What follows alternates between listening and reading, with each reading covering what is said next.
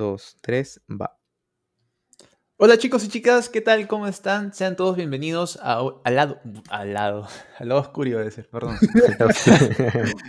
Eh, oscuro. por favor, guarda los bloopers. Ya, de nuevo la Nada más te pauta, voy a sí. Ahora sí. 1, 2, 3, va. Hola chicos y chicas, ¿qué tal? ¿Cómo están? Sean todos bienvenidos y bienvenidas al lado B del nivel bonus podcast. ¿ya? Esta es una edición especial, diferente y detergente. No, mentira. Bueno, el día de hoy me acompaña mi amigo Tao. Tao, ¿cómo estás? Bien, bien, aquí eh, con muchas ansias esperando hacer esto, que es- va a ser un, un nuevo estilo hacer esto. Poco usual, ¿no? Poco usual, es la primera vez que lo hacemos. más suelto, más coloquial, más dar nuestra opinión, ser un poco más personal también para tener más cercanía con los que nos escuchan y muy buena recepción, como cada semana. Y también para no dejarlos tanto rato sin contenido, hacerlo un poquito más semanal, un chiqui cada cierto tiempo. Y como de costumbre, nos acompaña nuestro querido moderador Beto. ¿Qué onda, Beto? Hola amigo, ¿qué tal? Muy Hola, Betito, buena ¿cómo presentación. Bien, bien. La verdad que también estaba medio emocionado por esto. Se nos ocurrió durante esta semana porque vimos que el último episodio tuvo, generó a veces controversias y comentarios por ahí. Y vimos que es necesario porque también para que la gente no espere dos semanas para un nuevo episodio y acá podemos como que tener este vínculo más directo con, con los seguidores del podcast y de Nivel Bonus en general.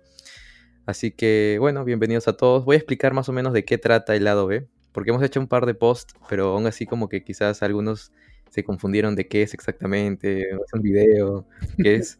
Este, básicamente vamos a, a como a explicar un poco de las cosas que quedaron sueltas en el episodio anterior, en este caso el episodio 5 de los JRPG.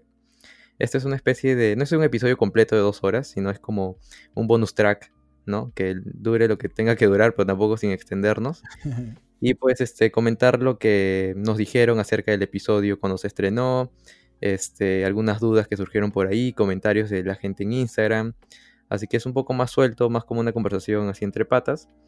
Y bueno, primero vamos a saludar a los colaboradores, como siempre, Andrea Ortega, Álvaro Claros, Champi70, Rafa24, Climster, Pandrea y Yanela Barreto. Muchas gracias por su colaboración en Patreon y su suscripción en Twitch. Antes de empezar, quiero anunciar que hoy tenemos, ya está disponible un sorteo, un sorteo de un juego, un juegazo. No, es una, es una saga, Una saga completa. eh, es Bioshock. El sorteo este, es hasta el 14 de noviembre, por si es que quizás lo estás escuchando un 15, ya fue. el, el sorteo es hasta el 14 de noviembre, así que tienen toda esta semana para participar. Y en verdad, háganlo porque yo, por ejemplo, personalmente no he tenido la oportunidad de jugar Bioshock, ninguno de los juegos. Lo, tengo esa, esa, esta colección en Play 4 y por lo que me han comentado, en verdad sí vale la pena. Sí, tienen que jugarlo, la verdad. Es una. A mí, yo recientemente eh, me hice con, con esta saga porque pensé comprarlo suelto, pero ¿qué, te- qué pasa? Eh, la versión eh, coleccionista sería esta, no. Sí, Sí, es como Bioshock Collection, dice. ajá, Collection. Eh, te incluye todos los DLC y entonces a la larga te terminas ahorrando más dinero que comprarlo por separado y después volver a comprar los DLC por separado. Entonces yo dije, bueno, no, o sea, sabía, me habían recomendado muchísimo porque eh, lo he comentado acá y muchos de mis amigos lo saben, me gusta mucho Fallout y tiene cierta similitud en muchos aspectos, eh, eliminando todo el factor eh, RPG como tal, pero me sorprendió muchísimo la narrativa. El 1 es una obra de arte, verdad, de principio a fin. El 2 bajonea un poco porque bebe mucho del 1, siento que no innovó tanto como me hubiera gustado pero te compensan completamente con el 3, que vendría a ser el Infinite. Y en lugar de estar en Rapture, vas a Columbia y es en, el cielo, el salto tecnológico brutal, el- la interacción con Elizabeth, el final te va a volar la mente y te da pie a, a desear más de la saga. Y de verdad, a mí me gustaría que saquen una película o una serie de Bioshock porque se lo merece. Muy buena saga, muy, muy recomendada. ¿Cuántos, cuántos, ¿Cuántos juegos de Bioshock son en total? ¿Es una trilogía? Son, son tres juegos, pero tienes DLCs que del 2 y del 3 que te expanden un poquito más y, y ¿cómo decirte? Te solucionan algunos detalles. Yo, por ejemplo, eh, transmití toda la saga eh, en mi cuenta de, de Facebook por transmisión, por stream. Y me faltó fue el último DLC que me dicen que es eh, Elizabeth. Es que quiero hablar, pero no quiero soltar spoilers. Este, Elizabeth eh, y junto al protagonista este, logran, ellos están en Colombia, en el 3, pues Elizabeth y el, ahorita no me acuerdo el nombre del protagonista porque muy pocas veces lo dicen, eh, son los protagonistas del 3, de Infinite, y eso se desarrolla en Colombia, que es la ciudad que está en el cielo. En cambio, en este DLC viajan a Rapture y tienen que solucionar algunos misterios. Entonces, eso me falta jugarlo todavía y creo que lo voy a transmitir en este transcurso de esta semana porque me acordé de que, o sea, jugué mucho Bioshock al punto de que me sentí un poco quemado, de que me gustó, pero no que ya no quería eh, tres juegos seguidos con DLC, con todo, era como que mucho. Saturado un poco. Sí, entonces como que dejé el DLC ahí como una, una, la guinda del pastel que guardas. Entonces me hace falta terminar ese DLC y, me han dicho que es muy bueno. Y me imagino de que tiene conexión con el ya... Bueno, 2K es muy malo eh, guardando secretos y cada cierto tiempo está, pone en la bolsa de trabajo que está solicitando algún trabajador y es muy específico, o sea, buscamos director de arte especialista en juego basado en los años 30 eh, que le guste recrear ciudades bajo el agua. Una cosa así, obviamente sabemos que están hablando de Bioshock. La, la, última oferta de trabajo que hubo es que están solicitando un director de arte que, es, eh, que se especializara en el, en el trabajo del director, ahorita no se me viene a la mente, pero es el de Hotel Budapest, que trabaja mucho con colores chicles, rosa, ese tipo de... Entonces ya podemos ver por dónde va a ir más o menos el, próximo Bioshock. Y de verdad, hace poco me jugué todos de golpe, y una saga que comenzó en el 2010, si mal no recuerdo es el 1. Eh, y imagínate esa gente que está jugando desde el 10 salida el primero, esperando una cuarta entrega. Sí, bueno, ya saben, igual pueden participar para ganarse este juego, en verdad. Este, yo me muero por, por jugarlo. Yo, yo lo tengo en Play 4 y estoy esperando el momento adecuado para, para viciarme con, con, ese juego. Así que pueden participar. El post está solo en Instagram, el sorteo está solo en Instagram. Solo unos, unos simples pasos con los que pueden ustedes también apoyarnos a que la página crezca y pueden llevarse esta saga completa muy muy buena. Bueno, empecemos un poco a desgranar lo que pasó en el episodio anterior que hablamos de los JRPGs. lo que pasó. lo que pasó, ese fue un poco el resumen. Hablamos de los JRPG. Ahí acabó el resumen. Este, bueno, surgieron comentarios porque yo siempre, cada vez que eh, subo un episodio eh, al día siguiente, me pongo a estar este, editando cosas así acá en los chats de Discord y a veces este, los colaboradores eh, entran a hablar y uno de los colaboradores, André Ortega, que fue el que escogió este tema, me dijo, oye, tengo una duda. Eh, ¿Pokémon en verdad es un JRPG? Yo pensaba que no era un JRPG. Más que todo porque se distancia bastante a los JRPG convencionales. Así que surgió esta duda, no sé quién la quiere aclarar. bueno, creo que tanto Dreto como yo somos muy jugadores de, de J, bueno, de Pokémon y de JRPGs. Yo te puedo dar mi punto de vista por el cual pienso que muchos no lo catalogan como un JRPG y bueno, principalmente sería porque eh, no hay, el, el protagonista no tiene una historia, más allá de saber de que te acabas de mudar y de que tu obligación es ser el, el líder, el, maestro Pokémon que tiene que, que llegar al alto mando, básicamente es eso. Eh, discrepo un poco entre que, por lo menos, si vas a jugar un Final Fantasy, un Dragon Quest, un cualquier otro personaje, cualquier otro videojuego JRPG, ya tú tienes marcado eh, tu nombre, procedencia, dónde vas, la ciudad, todo ese tipo de cosas. Entonces ya como que no te da tanto pie a tú sentirte identificado con ese protagonista. Por lo menos, no es lo mismo el protagonista Red, por darte un ejemplo, de Pokémon en rojo y azul, que un Cloud o un... O, por lo menos te voy a dar un, un poco más de profundidad al nivel de desarrollo que tiene Vivi de Final Fantasy IX, no hay un, protagonista que tenga de Pokémon ese nivel de profundidad. Claro, o sea, creo que lo que dice Tao es muy cierto. No hay un común desarrollo del personaje en sí, más, o sea, el juego se, centra más en la captura de los Pokémon y estar este, mejorando obviamente tu equipo. O sea, el factor RPG existe porque, o sea, tienes que ir incrementando tu nivel, adquirir nuevos objetos, este, y el objetivo obviamente es ganar la liga Pero Claro. el objetivo, como que si lo quieres pasar 100% es capturar a todos los Pokémon, ¿no? Pero en realidad, si quieres pasar el juego, no es necesario que lo hagas. Pero uno que es Sí, fan y amante del juego, pues, o mejor dicho, de la saga Pokémon, siempre va a ir Claro. como a tratar de capturarlos.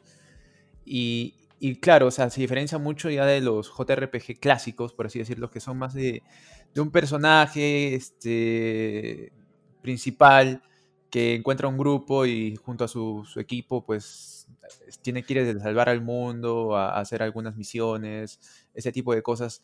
No, no están así en Pokémon. Claro, yo lo que siento es que la, la- experiencia con Pokémon es muy personal. O sea, tu equipo marca mucho el desarrollo de tu experiencia jugando cada entrega de la saga. Por eso eh, tiene ese factor rejugable también.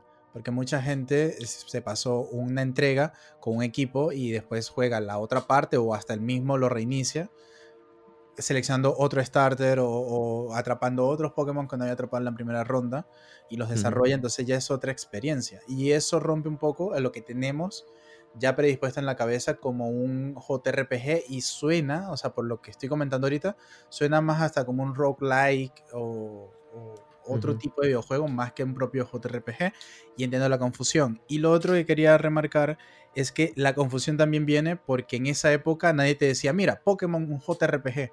O sea, Pokémon era Pokémon y ya, o sea, no no era no, no estaba ese estereotipo de que de tan marcado, no sé si me explico. Era como que salió un videojuego, fue una revolución Pokémon también, entonces como que nunca hay mucha gente que no sabe que Pokémon es un videojuego o que nació con un, con un videojuego de Game Boy. Creen que es al contrario, que el videojuego El salió anime. de la, Ajá. exacto, del anime. Del anime.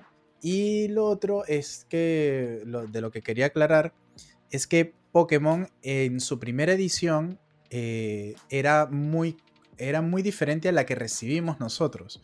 Porque por lo menos nosotros recibimos uno, la- nosotros recibimos la segunda versión de Sprite, cuando la tercera ya sería Pokémon, eh, Pokémon amarillo. Y en Japón se llegó a lanzar Pokémon Blue, pero era como Pokémon Green y, y Red, pero una versión 2 con los gráficos ya más parecidos a los de Pokémon Amarillo y el anime eventualmente. Además que tenían colores. Porque la verdad es que Pokémon, al igual que Yokai Watch, eh, bueno, la mayoría de los Pokémon de la primera generación están basados, si no todos, en el- lo que se llama el desfile nocturno de los 100 demonios, que es eh, un desfile, que se, o sea, es una tradición japonesa, es como una, parece como un carnaval, por así decirlo, en el cual danzan todos los yokai y son eh, 100.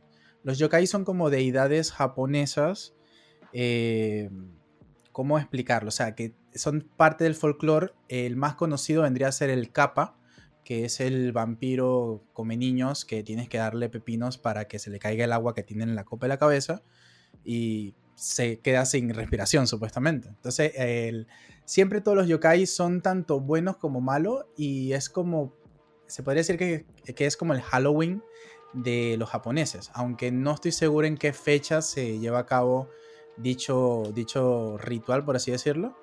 Pero la verdad es que muchos Pokémon están basados en esto. Por lo menos lo de que Persian tenga una, una cola bífida viene de los eh, Bakeneko, que es un gato grande y además soberbio. Entonces Persian va más por allí. Y así con todos, la verdad. El, el- el- ¿Cómo sería el Ninetales? Vendría a ser el zorro de las nueve colas y todo esto.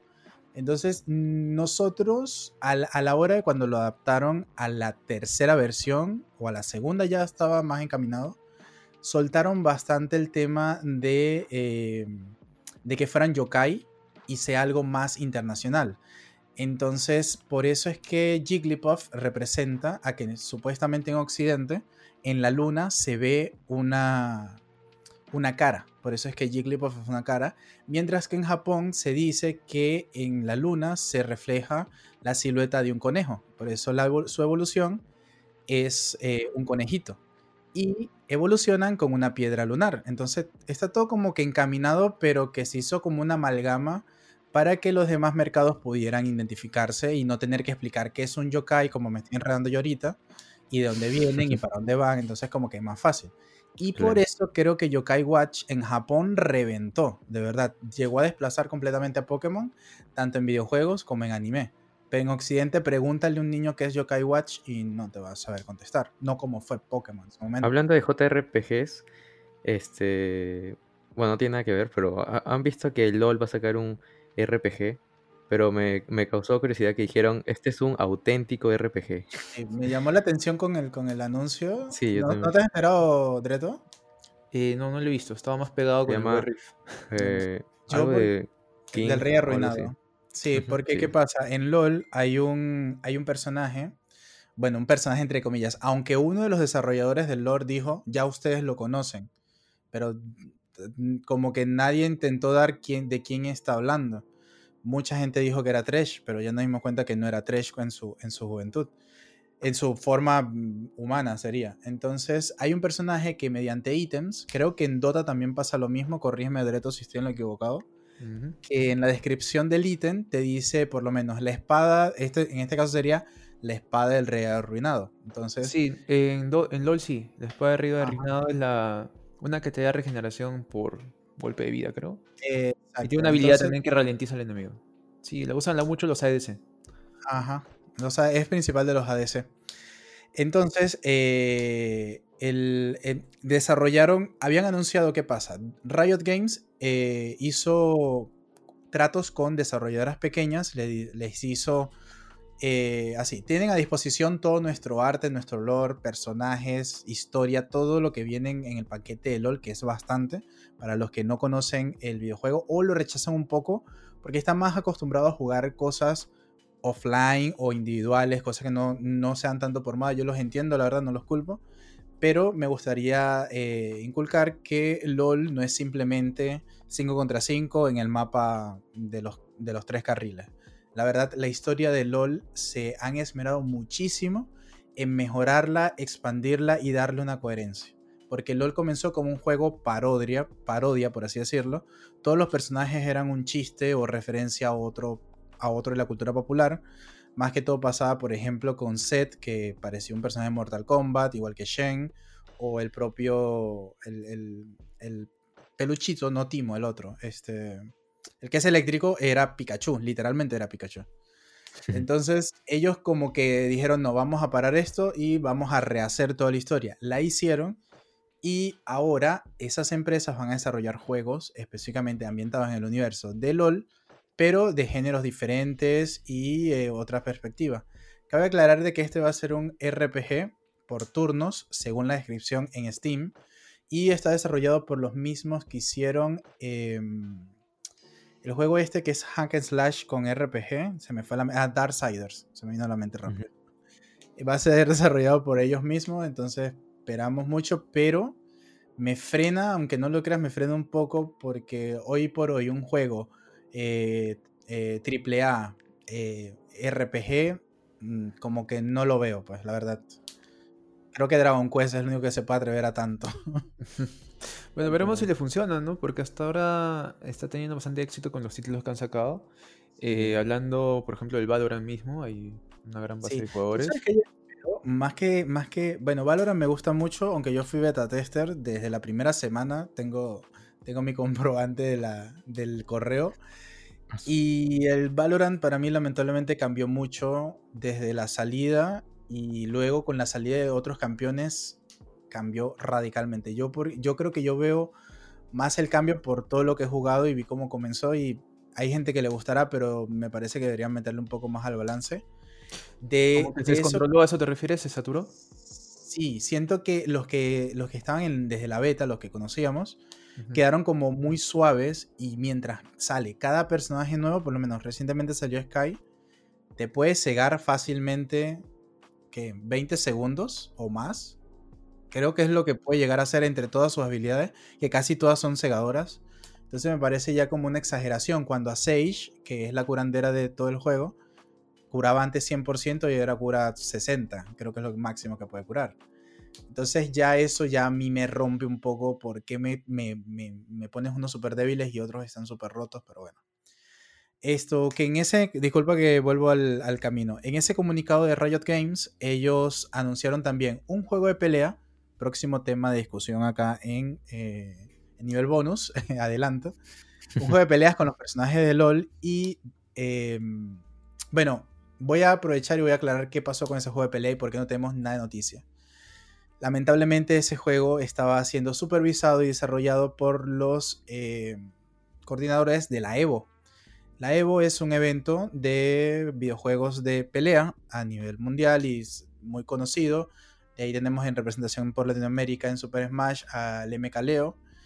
Y ahí es súper conocido. Pero ¿qué pasa? Esos desarrolladores, ellos estaban inmiscuidos, no sé hasta qué nivel, en el desarrollo de este juego de LOL de pelea uno contra uno 2D. O sea, personajes 3D, pero no, no va a tener profundidad como un Tekken, por ejemplo. Y ellos en este año recientemente hubo declaraciones de, em, ¿cómo es? De denuncias de acoso de parte de jugadores a jugadoras, todo un revuelo al punto que cancelaron el evento de este año. Creo que desde el año pasado ya estaba salpicado, pero no sé si fue cancelado. Por eso no tenemos noticia de ese juego por una parte. Y por Mm. otra parte está desarrollándose un eh, MMORPG basado en el universo de LOL, que creo que eso es lo que más espero y realmente espero de que le haga frente a WoW y que sea gratuito, por favor, no que tengan que pagar, ¿cuánto es? 30 dólares mensuales para poder jugarlo. Ya, acá acaba mi, mi aclaratorio. Bueno, sí, yo eh, ya me olvidé que... Ah, ya, iba a mencionar que yo nunca, yo nunca he jugado un MOBA. Ah, Justo esta semana probé con Froyor un MOBA que él prácticamente me, me obligó a jugar este...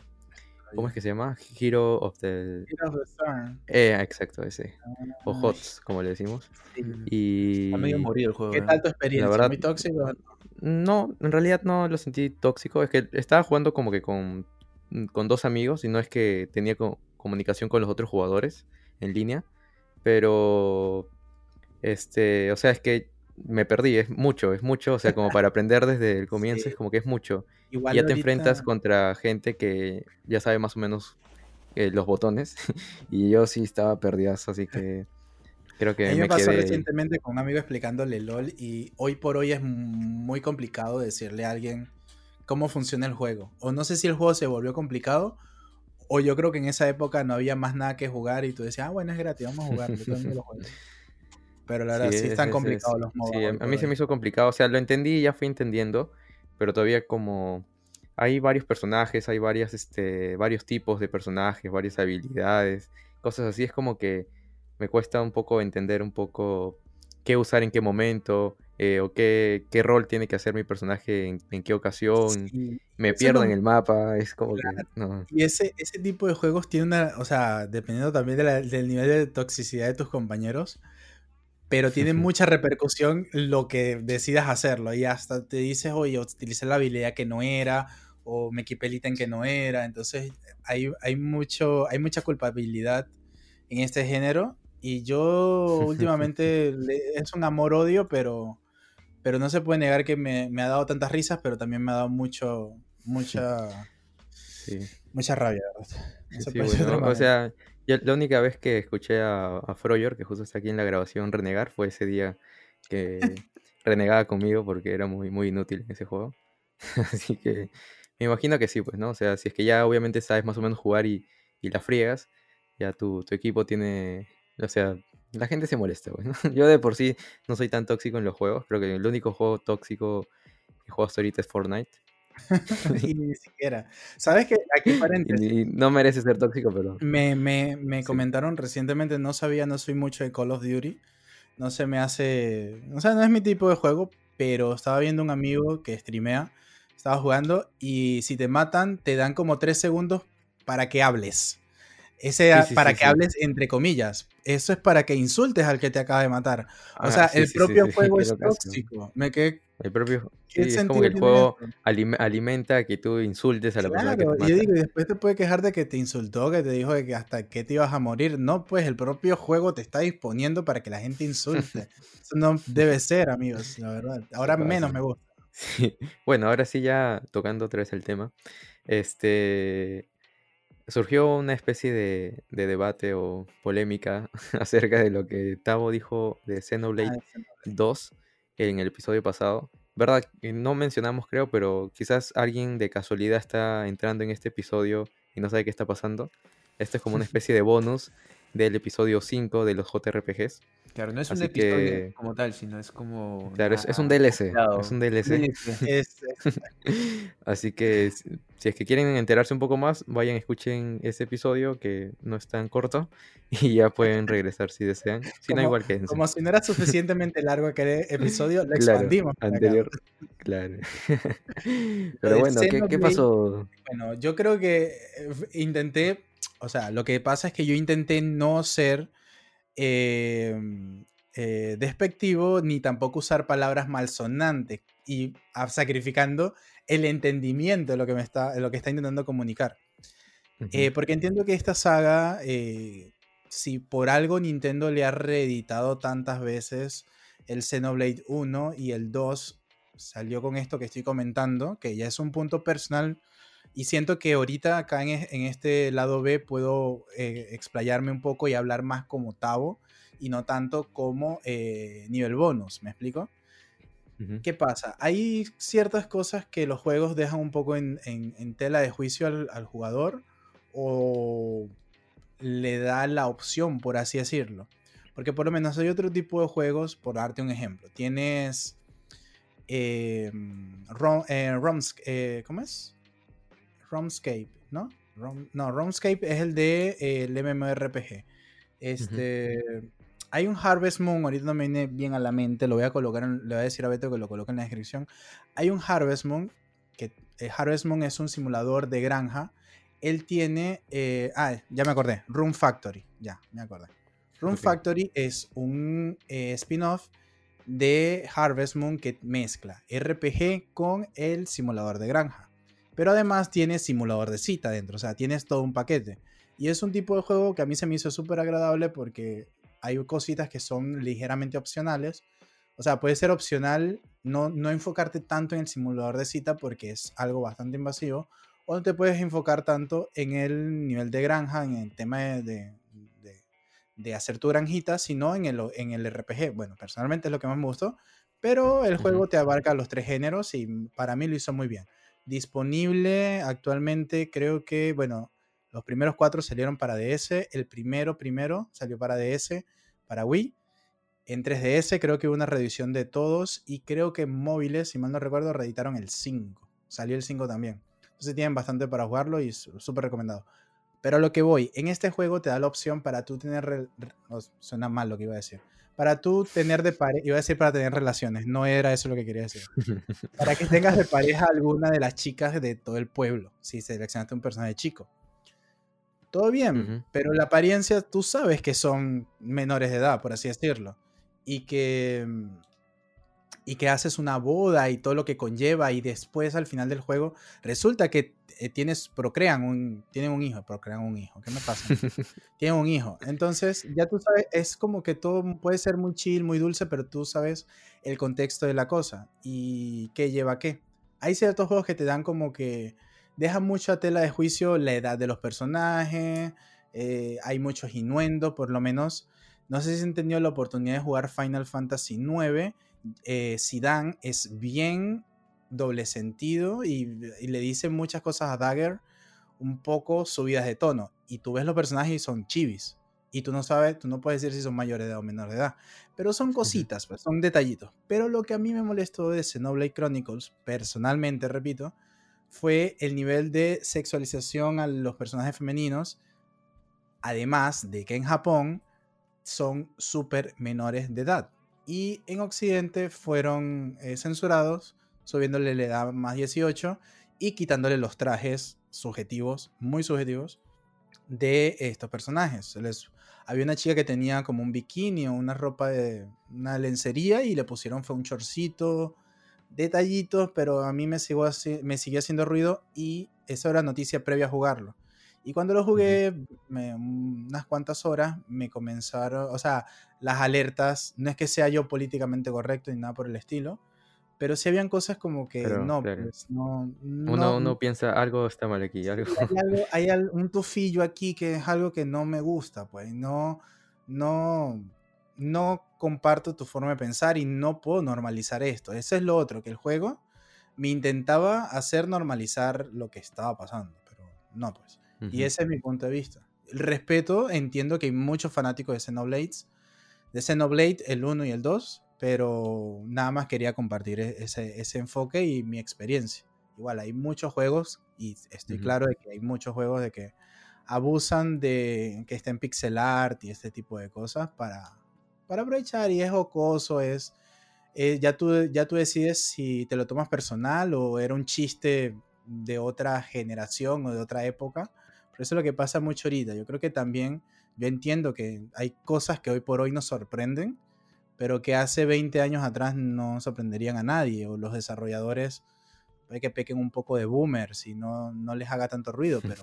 Sí, bueno, igual este, ya saben que pueden comentar, cada vez que sale un episodio pueden comentar este, qué les pareció, si es que quizás alguna de nuestras opiniones este, no les parece, porque en realidad esto es, el podcast se basa en eso, ¿no? En, opinar un poco de lo que nosotros sabemos.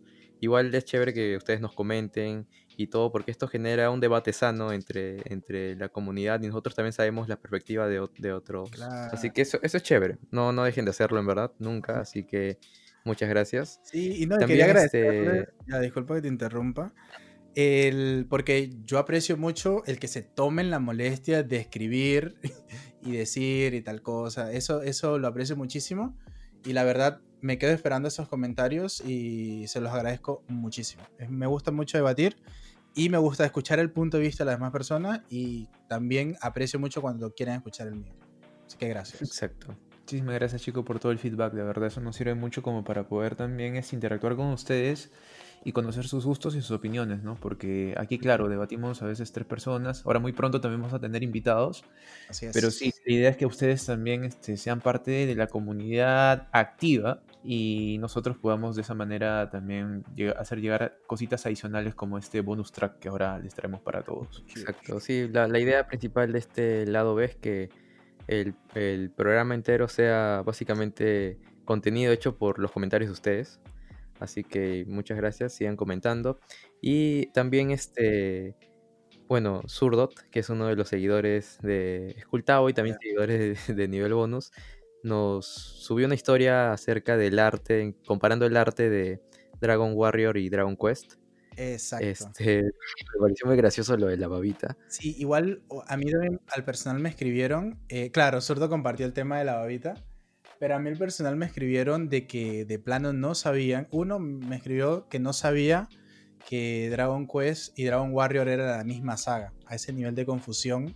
Y época, o sea, 20 años luego de que eso pasó, todavía sigue generando confusión. Yo lo descubrí hace poco también, cuando tú una vez me comentaste. Yo tampoco sabía, por ejemplo. Y es que porque por lo menos hasta... O sea, mi recomendación, y aprovecho el momento para decirlo, yo recomiendo jugar Dragon Quest. Ah, no, sí lo dije en el podcast, ahora que recuerdo. Pero recomiendo jugar eh, Dragon Quest, que en ese momento lo van a encontrar como Dragon Warrior, el 1, el 2 y el 3, la versión de Game Boy Color, porque incluye eh, una traducción más apegada a la japonesa, respetaron los nombres de los personajes, eh, sí, el origen de los personajes también. Entonces les recomiendo mucho más esta versión. Es amigable, la pueden emular chill en su teléfono, no se hagan bola. Eh, así que mi recomendación es esa. Pero en ese entonces se sigue llamando Dragon Warrior. Y hubo tanta modificación por, por parte de los distribuidores de Occidente, que en su momento fue Nintendo, que para mucha gente incluso lo catalogan como juegos separados. Y más que todo el tema del arte. El arte eh, original fue desarrollado por Akira Toriyama súper conocido por Dragon Ball y Doctor Slam, tienen varios trabajos importantes. Lo cambiaron completamente un arte más apegado a lo que el occidental de ese entonces eh, recordaba por un RPG, o sea, un Dungeons and Dragons. Personajes alargados, eh, bien occidentales, y la gente no conectaba literalmente Dragon Quest con Dragon Warrior y que un RPG, o sea, hicieron todo un desastre que hasta ahorita eh, crea confusión. Y por lo menos Beto, bueno, varios amigos a raíz del podcast me han comentado que por lo que dije y por recomendación mía, yo no quiero ser el influencer, pero sí me gusta recomendar, recomendar cosas buenas. Me preguntaban mucho eh, si era necesario haberte jugado los 10 Dragon Quest antes. No, la verdad no. Al igual que, que con Final Fantasy no es necesario que se jueguen eh, las primeras entregas.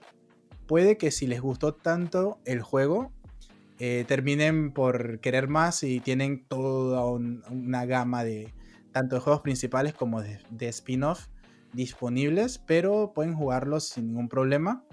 Y eh, sí quería recalcar eso, pues, de que el arte de Akira Toriyama era bien chibi, sobre todo en las tres primeras versiones. Era bien chibi, quedaron muchas, muchos enemigos bien adorables, como el slime, hasta la propia quimera, es súper memorable pero en Occidente cambiaron todo eso y era más eh, grotesco y realista como un Demogorgon de, de Dungeons and Dragons. Entonces, eso chocó bastante y, y yo eh, culpo a que por eso fue que fracasó Dragon Quest en Occidente. Yo, yo lo vi y parece como la copia de Dragon Quest. Es como, yo al comienzo pensé que era como, como un juego copia, o sea... podríamos incluso hacer un podcast en algún momento también sobre un tema bastante controversial que son las portadas y carátulas de algunos ah, juegos. Sí, porque sobre Mega Man, por ejemplo. Sí. acá del, séptimo infierno. Sí, y es de la misma época. Es exactamente la misma época, distribución de Nintendo. Mano, yo dibujo más bonito. y yo digo que el, que salió más perjudicado puede que haya sido por el género, fue Dragon Quest, porque Mega Man, todos recordamos, a pesar de esa portada, todos recordamos a Mega Man como el, niñito con casco azul y que para pelotitas, pero Dragon Quest hasta ahorita, gracias a Super Smash, como que terminó de brillar y ya, ok, ya sabemos que es Dragon Quest. Pero por lo menos yo que lo comencé a jugar, la primera vez que yo jugué Dragon Quest, que yo supe, quiero saber de esto, fue por allá, o sea, voz de anciano, por el 2005, 2006. Yo eh, tenía un, un, un iPod Classic que me dejaba emular Game Boy y aproveché y me instalé, no tenía Game Boy en ese entonces, y me instalé mis ROMs de, de Dragon Warrior 1, 2 y el 3 que viene separado. Y, y, me los pasé. Y dije, bueno, me gusta. Ahí fue donde comencé, vi la historia con poquitos píxeles, te, te imaginas todo un universo. Es como leer un libro, de verdad, se los recomiendo muchísimo.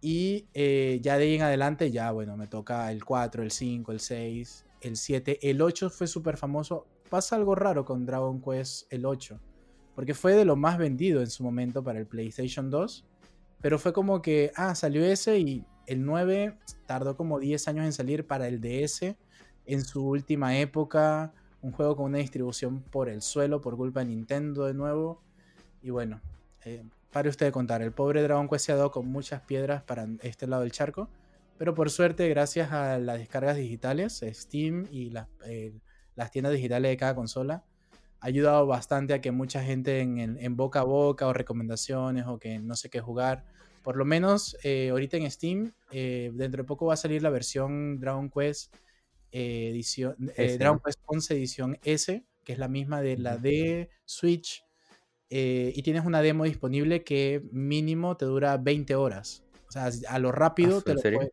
Es larguísima la demo, o sea, casi que se pueden dar el, lujo de probarlo el último Dragon Quest que tenemos disponible sin necesidad de desembolsar nada y les aseguro que van a, querer, van a quedar con ganas de más porque y tienes todas las opciones, no tienes nada limitado. O sea, puedes jugar tanto la versión 2D como la versión 3D, eh, la actual de nosotros. Y en PC tienes, eh, no tienes limitación de FPS y puedes jugar a Full HD, cosa que en el Switch no podías hacer. Entonces ahí tienen, no tienen excusa para, darle una chequeadita a la saga Dragon Quest y este Dragon Quest que es el más amistoso para el público en general. Tavo, ¿verdad? Este, yo tenía una duda acerca de este juego, bueno, buscando un poco de info acerca de Dragon Quest 11, que quería descargármelo. Eh, vi que hay un juego que se llama Dragon Quest mm, Builders, que es como una mezcla de Minecraft con Dragon Quest. Sabes que este dragón, para que, para que veas cuán loco que tú me estuviste preguntando cosas canónicas de Dragon Quest, porque hay una gama grande de, cosas disponibles. Y supieras tú que Dragon Quest Builders es canónico literalmente luego de que acaba Dragon Quest 1. Eh, sí, después que acaba Dragon Quest 1. El primero, el primer Dragon Quest que salió, literalmente tú tienes que reconstruir. Eres un personaje que tiene el don de construir porque Nadie más sabe, o sea, nadie puede crear casas de la nada y ese tipo de cosas. Como que lo llevaron por allí para hacerlo de la parte de crafteo de, de- de Minecraft. Y entonces tienes eh, cierta libertad de islitas que reconstruir, materiales que buscar, una biblioteca. Hay, hay NPCs que te piden, bueno, necesito una cocina y tú le diseñas su cocina y se la haces, que tengan ciertos requerimientos. El juego me sorprendió que tiene muy buen motor para detectar cuando una construcción es una casa, esa es la sala, la cocina, el dormitorio. O sea, dependiendo de los elementos que coloques, no sé si es un algoritmo o algo, sabe detectar de que eso es eso, porque por lo menos a, a mí en Minecraft más de una vez mis mansiones se han llenado de monstruos porque el juego no sabe detectar de que eso no es una cueva, es una mansión. Me llenas mi mansión de monstruos. Sí, si Entonces, no le pones luz bueno. al día siguiente, un, un creeper abajo. Sí, en tu explota y desinstalar el juego. Entonces, este, y tiene el factor de historia, o sea, está muy bien hecho. Y tiene muchos guiños a las, dos, a las tres primeras entregas, que es la saga de Loto. Entonces, se los recomiendo mucho.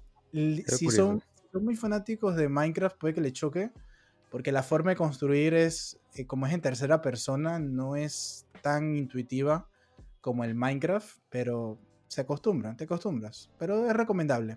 Qué chévere. Igual que la saga Heroes, que vendría a ser como estos juegos tipo el, Fire Emblem Heroes, creo que se llama también, que es el de matar muchos monstruos, o el. Hyrule Warriors, que ahorita va a ser la segunda parte.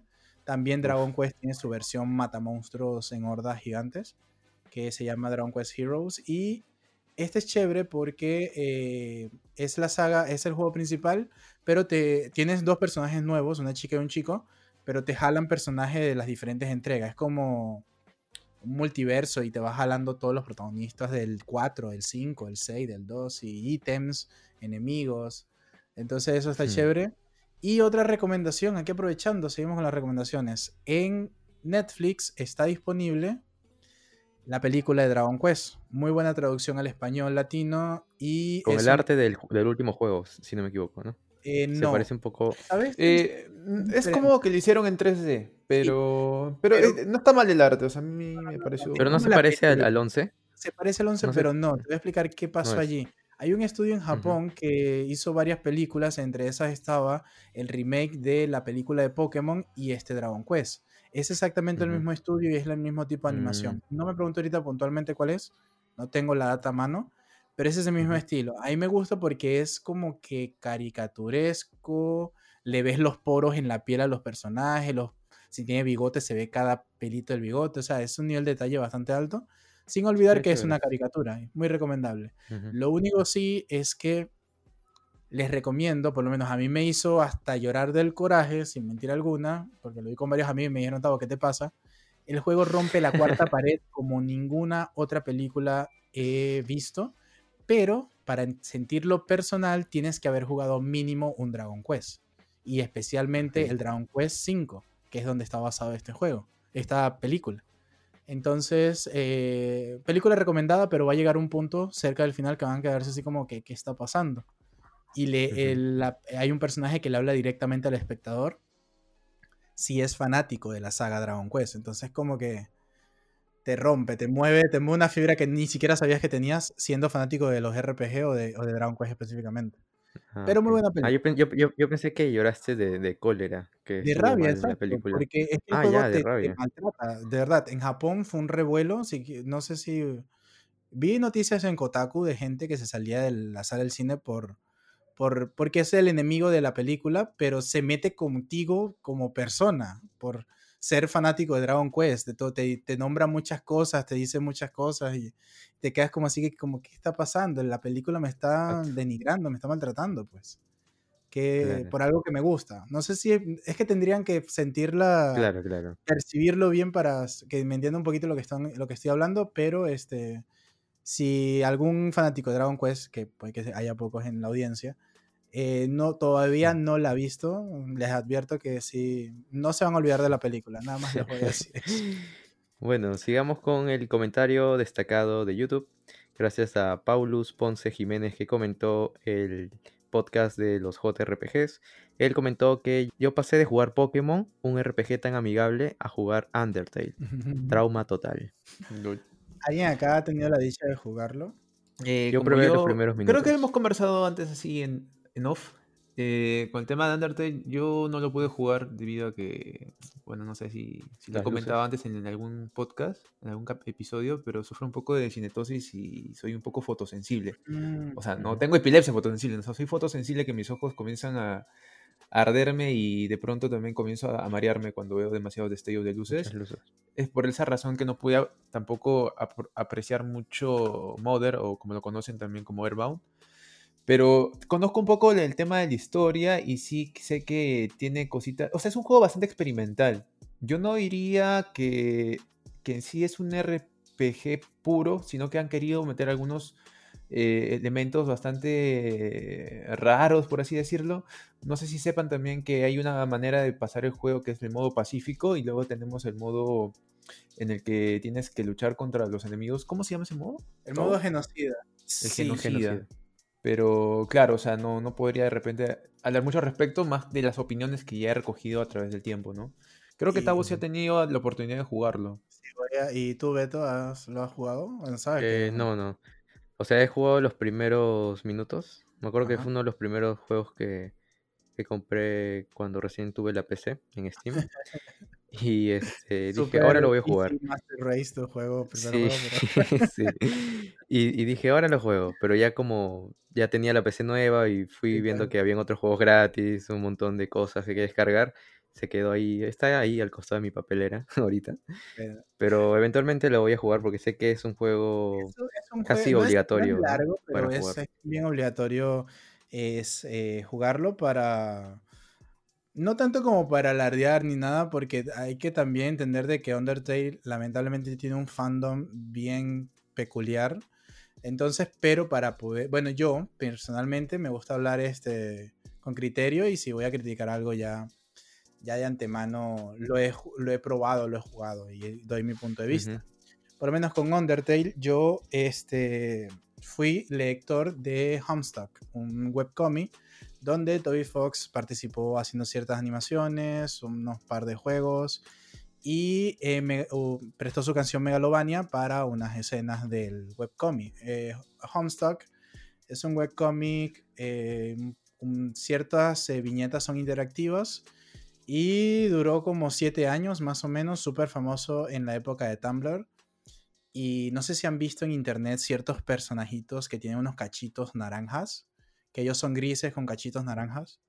No sé si lo han visto, durante mucho tiempo fueron muy usados y de tanto en tanto veo los GIFs en las historias de, de Instagram que me imagino gente que no sabe quiénes son esos personajes. Pero bueno, Toby trabajó, porque es muy amigo de, de los creadores de Homestuck, trabajó allí. Y en el fandom se corrió la voz de que, ah, mira, el que hizo la animación o usó, el que escribió esta canción va a sacar su videojuego, bla, bla. Toby sacó la demo y en la demo ya se. En la demo, ahora que lo pienso, era bien larga. O sea, podía jugar unos. Homestu- eh, Undertale no es muy largo y podías jugar varios, pero ya desde la demo eh, ya sabías de que el juego tenía esa peculiaridad de que no necesariamente para ganar la batalla tenías que eh, enfrentarte al enemigo, o sea, luchar, pelear, darle un golpe al personaje. Podías eludirlo, hablarle, convencerlo de que no haga ciertas cosas, este tipo, este tipo de gameplay. Y era como lo peculiar. De allí se volvió una pelota de nieve en todas las redes sociales, en la comunidad y tal. Y mucha gente que no jugaba videojuegos se interesó por, por Undertale. Y de verdad es muy juego. Aplaudo mucho la labor de, de, de Toby Fox. Y hasta el punto que llegó a Super Smash y tienes a Sans en. Eh, falta Papyrus, la verdad. Yo soy más de Papyrus, no me cae tan bien Sans, pero bueno. Eh, lo tienes en Super Smash también. Y, bueno, es, es, es un mérito eh, apreciable y, y que hay que tomar en cuenta de que ya los indies no son tan como la abejita negra de la familia, el patito feo, sino que puede llegar a cosas grandes y eso es bien aplaudible.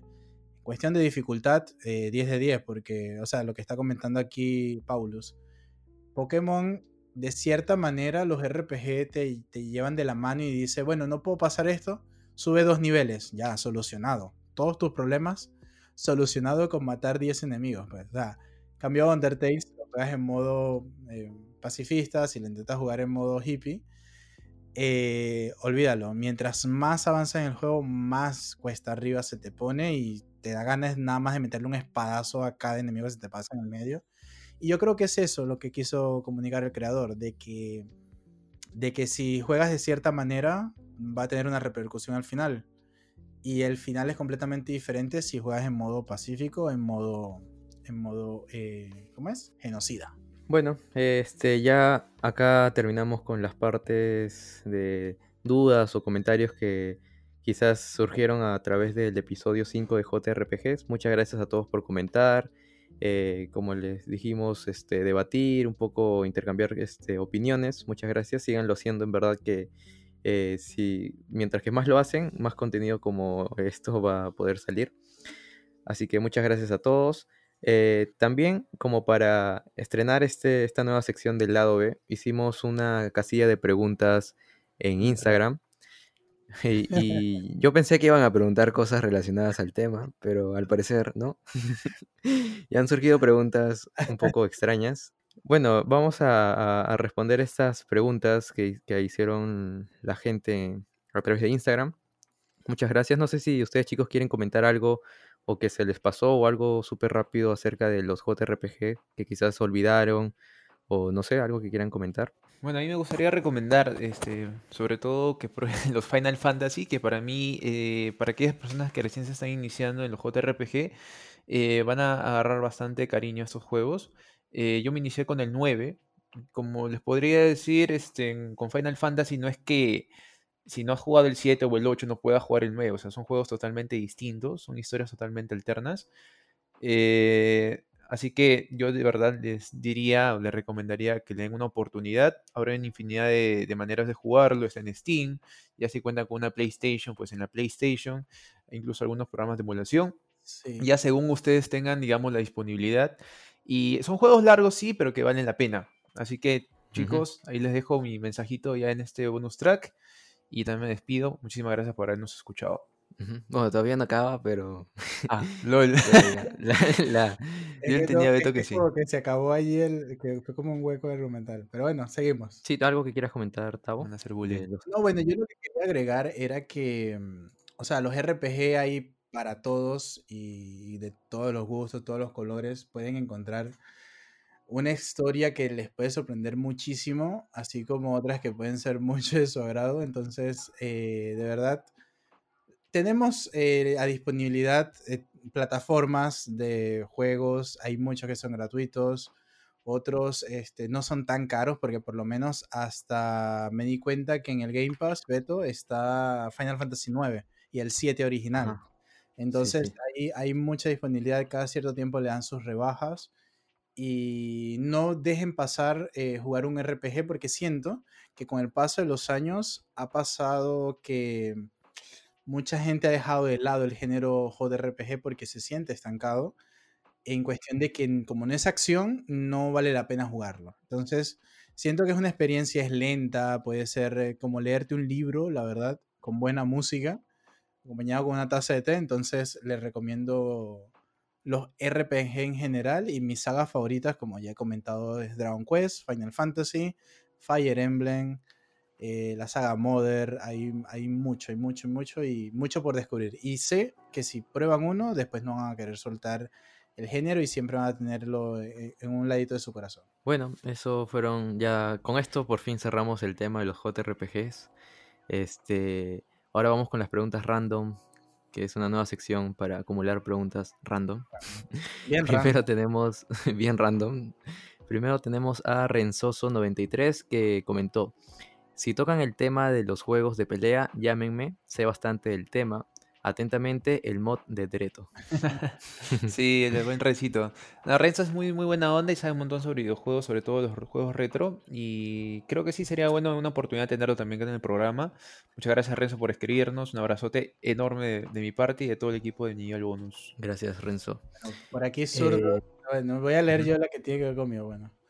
Nuestro querido amigo del canal Surtot dice: ¿Cómo se, cómo se hace escultado para ser tan sexy? Bueno, amigo, tienes que dormir unas 24 horas al día y eso te garantiza este nivel de epicidad sexy que tengo. 24 o sea que. Bueno, no. 24 horas. Tienes que estar en coma, literal, ¿no? Tienes que dormir mucho, dormir bastante. Eso, eso, eso te garantiza. Un coma y ya estás. Eh, bueno, el comentario de José Davis SG dice: Estoy molesto porque Beto me enamora. LOL. Bueno, la verdad, eh, no sé qué responder a esto. No sé, la verdad, José Davis es un amigo acá del No, Discord. me, me preocupa más Este, la pregunta de. Creo, creo que voy a conversar, voy a Esta- conversar sus WhatsApp, gente. Escríbame, chicos, se los paso. Pero bueno, un saludo para el gran José Davis. No te molestes, porque yo no te enamoro, la verdad. Tú te enamoras solito. Claro. Eh, bueno, está nexo con el comentario de Sebal DBB99 que dice: ¿Beto es o no es? Eh, creo que se quedó incompleta la pregunta, pero en todo caso, creo que sí es, mano. Es muy buena persona. sí, soy muy buena persona, la verdad, chicos. Bueno, también tenemos un. ¿Lo, leo el siguiente? ¿Leo el siguiente? Sí, sí, sí. Dale. Un- tenemos un saludito también de Daniel Brenes M. Dice: Saludos desde Costa Rica. Los leo diariamente. Me encantan sus podcasts y los diseños del feed. Oh, mano. Muchísimas gracias. Gracias, por, Gracias, tenernos siempre presente en tu día a día. Eh, justamente eh, gracias a, a todo el apoyo que estamos siempre un poco con, con más pilas, o sea, tratando de hacer las cosas mucho mejor para llevarles un mejor material, un mejor contenido. Así que un abrazo para ti, Daniel. Gracias, Daniel. Eh, vamos a seguir sacando contenido, así que no te preocupes. Contáctanos cualquier cosa si, si quieres si algún, o tienes alguna sugerencia sobre algún tema en específico. Lo vamos a, lo vamos a, lo vamos a tener muy en cuenta, de verdad. Ujú, claro. Pueden igual recordando que todos pueden unirse al Discord que está ahí en el link de la descripción Y de no, todas las redes sociales. no tengan vergüenza, o sea, yo por lo menos eh, escríbanme al Discord y cualquier duda, así sea para jugar algún videojuego online o lo que sea, alguna recomendación, escriban nomás. Ahí, en- ahí están los canales o directamente, no hay problema. De ahí, este. Diablo dice: ¿Cuántos son en el team nivel bonus y por qué solo streamea uno? No había Bueno, leído este comentario completo, pensé, pensé que decía por qué solo streameas. No había leído. Lo que, lo, que, lo que pasa, chicos, es que Beto no deja streamear en, su, en, su- en el canal de No, Twitch. Él es, él es eso. un dictador, no nos deja Sí, streamear. En el, en, el, en el Discord nos paran muteando. Sí, es- es- hay, hay, hay manejo de, de pues. influencias. Y una personita más que no quiero mencionar pero que nos está escuchando. Y todo, o sea, eh, no podemos decir nada, todo, todo está siendo grabado y, y nos tienen así con un látigo y un pan y agua en, el sótano. Oye, ahora Tao, Tao mañana no come justamente Cuéntame. por haber dicho eso. Estoy arriesgando mi, mi integridad. Cuenta, Beto. La verdad, yo no podría responder esto. Creo que el, el ideal eres tú, Beto, para cuántos somos, porque yo, la verdad, creo que no quiero dejar a nadie por fuera tampoco, pero creo que. Somos 11 personas en nivel bonus. Dentro de 11 personas, o sea, suena un número bastante grande, pero a veces hay miembros del equipo que se dedican solo a hacer una cosa en específico para, para los vide- me atoré. para los videos o para algo en específico. Pero en total, este, somos 11 personas que nos dedicamos a hacer diversas cosas, los posts, eh, los diseños, los videos, la investigación, un montón de cosas. Y edición. Es un locuciones, o sea, en realidad eh, somos 11. ¿Por qué solo streameo yo? En realidad no es que a mí me guste streamear. o sea, me gusta ahora, le he cogido el gusto, pero no es que yo sea una persona tan este, extrovertida o tanto así para un stream. Lo hice en realidad porque sentí la necesidad de que haya esta conexión con, con el público. Y en ese momento yo era el único disponible para streamear. Y, y hasta ahorita creo que lo sigo siendo. en realidad no, no veo ningún problema es que alguien más quiere streamear del equipo. Freyer creo que quiere streamear también con, con esos filtros que hay de perros. Bueno, ojalá que alguien del equipo se anime a streamear. Sería chévere en realidad para Sí, darle variedad. streamear por Twitch, me imagino, porque cabe eh, mencionar de que nivel bonus, como nivel bonus, nada más transmite por Twitch. Eh. Pero también está, o sea, aquí, eh, Cherry de gratis, Beto, disculpa. Eh, tanto Dreto como yo hacemos transmisiones por eh, Facebook Gaming. Entonces se pueden dar una chequeada por allá y dar sus saludos, o seguir, o preguntar, o, o este, dar propuesta de qué les gustaría que vernos jugar, ese tipo de cosas, también tienen esa opción. Claro, de hecho, este, claro, eh, te- estamos en diferentes plataformas. Yo tengo una cierta experiencia en Twitch, la verdad. eh, he transmitido durante bastante tiempo en, esa- en ese, en ese espacio, pero eh, debido al contenido que hago, decidí transportarme a, a los confines de Facebook Gaming. Y bueno, ahora estoy creciendo en esa comunidad y la verdad es que también, este, yo no digo que ninguna plataforma sea mala en sí, sino que es también cuestión de un poco adaptarse y para llegar a la gente que quieres llegar.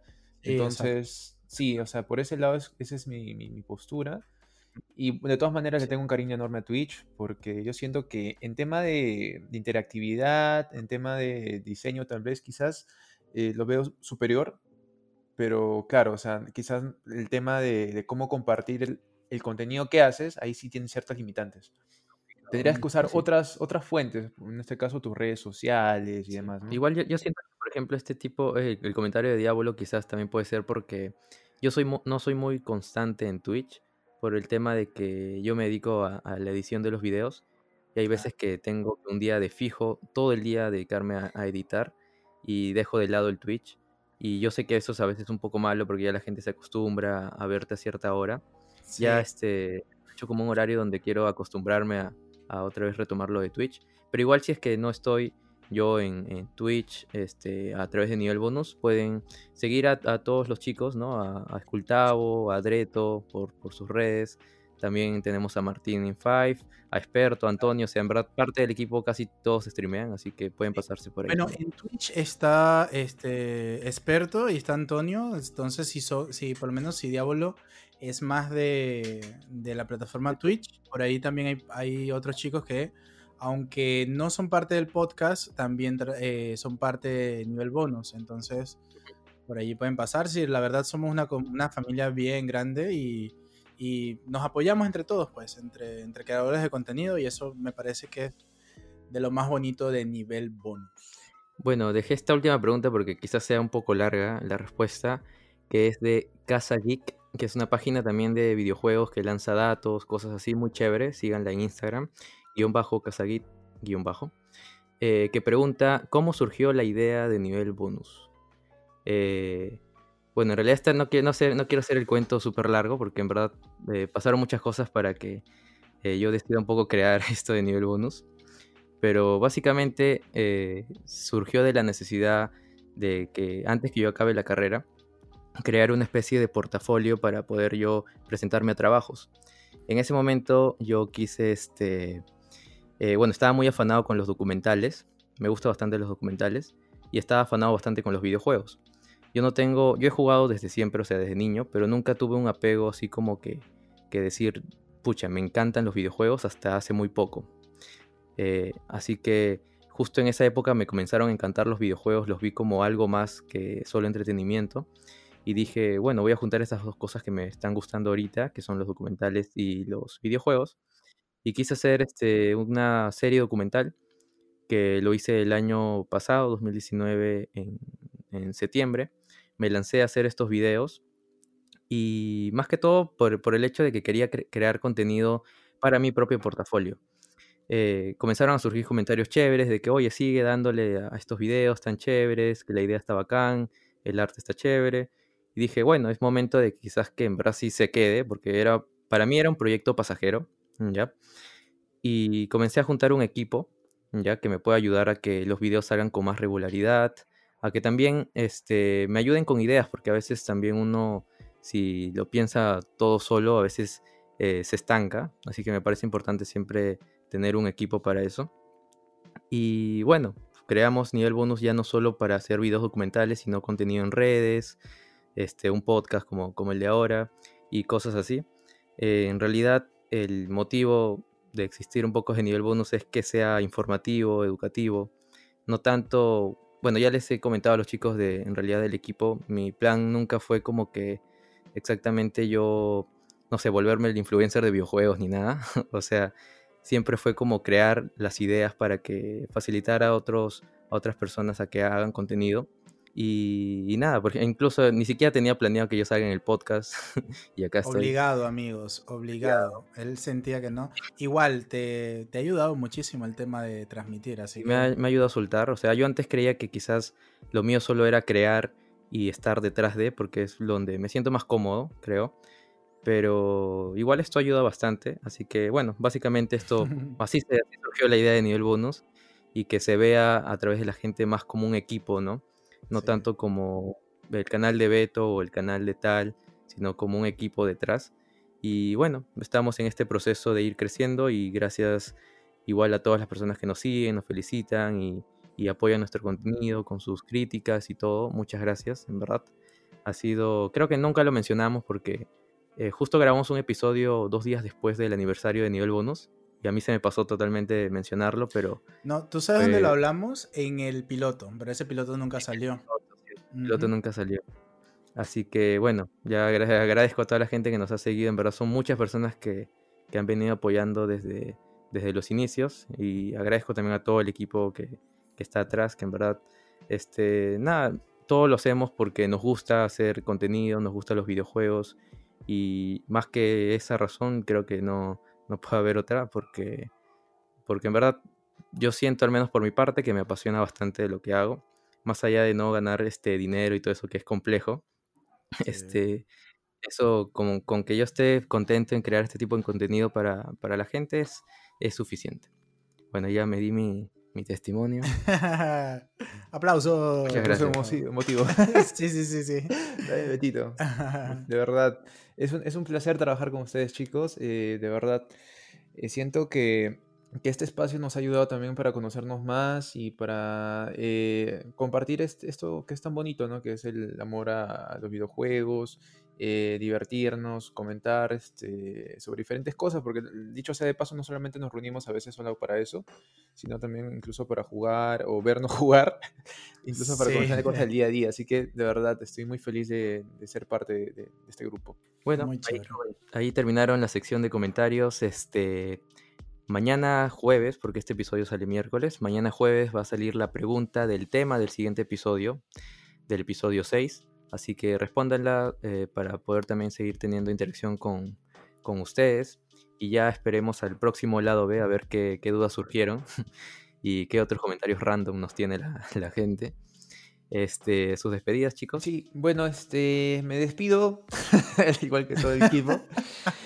Y ya saben, chicos, me pueden seguir como Dreto en, en las redes sociales. Estoy en, en Facebook, sobre todo en Facebook, ¿ya? Eh, también subo contenido, bueno, contenido no, hago historias de cuando prendo y demás en Instagram. Y en Twitch pues estoy un poco dormido porque, como dije, ahora estoy mucho más en la plataforma de Facebook Gaming. Espero que nos podamos encontrar en la próxima, en, la- en el próximo episodio y pues le mando un saludo enorme y un abrazo para todos. Que tengan un excelente inicio de semana. Así es. Bueno, yo soy Tavo, me pueden encontrar como Skull Tavo, así como Calavera y Tavo en Facebook y en Instagram tengo planeado un poquito darle más movimiento. Me han criticado un poco que por qué muestras la cara y es que, bueno, no sé, no, no estoy tan acostumbrado, eso se me hace un poco raro. Soy más, yo soy lo contrario a Beto, yo prefiero hablar rápido al momento en una transmisión y reírme y todo, y grabar historias y hacer publicaciones no es tanto lo mío pero voy a hacer el sacrificio por ustedes. Así que bueno, un placer como cada vez que nos toca grabar, la verdad. Y como siempre digo, esto es por y para ustedes y me encanta muchísimo toda la interacción que se ha generado en estas últimas, eh, en estos últimos podcasts. Y lo que quiero es que sepan que los leemos a cada uno y que, que son parte también de todo esto, esto que estamos creando. Así que muchas gracias a todos. Chau. Muchas gracias chicos por habernos escuchado. No se olviden que pueden seguirnos en todas las redes sociales, pueden eh, encontrarnos aquí en Discord también, donde después de que grabemos el lado B, justo hoy siendo domingo, 7 de la noche más o menos, pueden encontrarnos aquí, podemos jugar algo si es que desean. También. Estamos así que pueden encontrarnos por acá. Muchas gracias. Saludar otra vez a los colaboradores: André Ortega, Álvaro Claros, Champi70, Rafa24, Klimster, Pandrea y Yanela Barreto. No se olviden de participar en el sorteo, que es hasta el 14 de noviembre. Un juegazo. Eh, muchas gracias por escucharnos y esto ha sido todo de el lado B. Nos vemos. Chau. Chao chicos. Chao, chao.